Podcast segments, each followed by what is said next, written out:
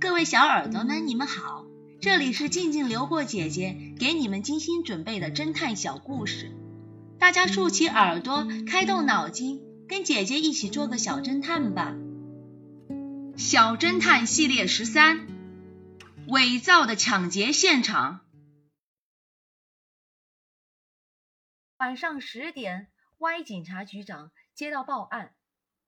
著名收藏家洛克的公寓里发生了一起抢劫案。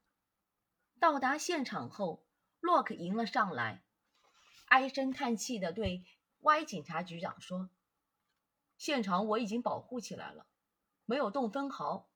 希望您能尽快抓住该死的强盗。当然，保护市民是我们义不容辞的责任。”Y 警察局长挺了挺胸脯。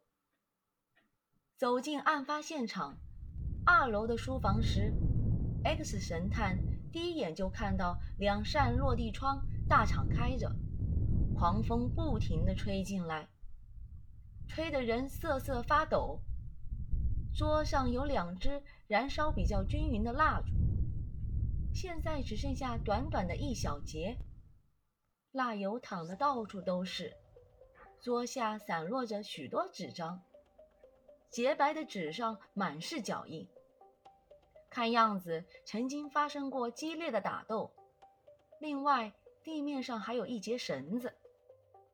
洛克告诉 Y 警察局长：“晚上八点左右，我打算翻阅一下刚到的珍贵手稿，却突然停电了。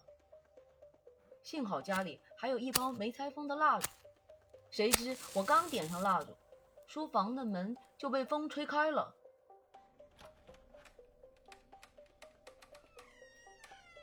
我就起身去关门，哼，都怪我警惕性不高，没将落地窗锁上。这时，一个蒙面人从窗外爬进来，打倒我之后，用绳子把我捆起来，堵住了我的嘴，然后他将手稿揣进怀里，从窗口爬了出去。我好不容易才挣脱绳子，报了警。X 神探认真的听完洛克的话。又环顾了四周，随即哈哈大笑起来。先生，虽然你伪造现场的能力一流，不过还是忽略了关键的细节。看来你以后还需要更加的仔细才行。小侦探们，请问 X 神探是如何看出现场是伪造的呢？小侦探们，你们推理出真相了吗？把你们的想法留在评论区，与其他的小朋友一起来讨论吧。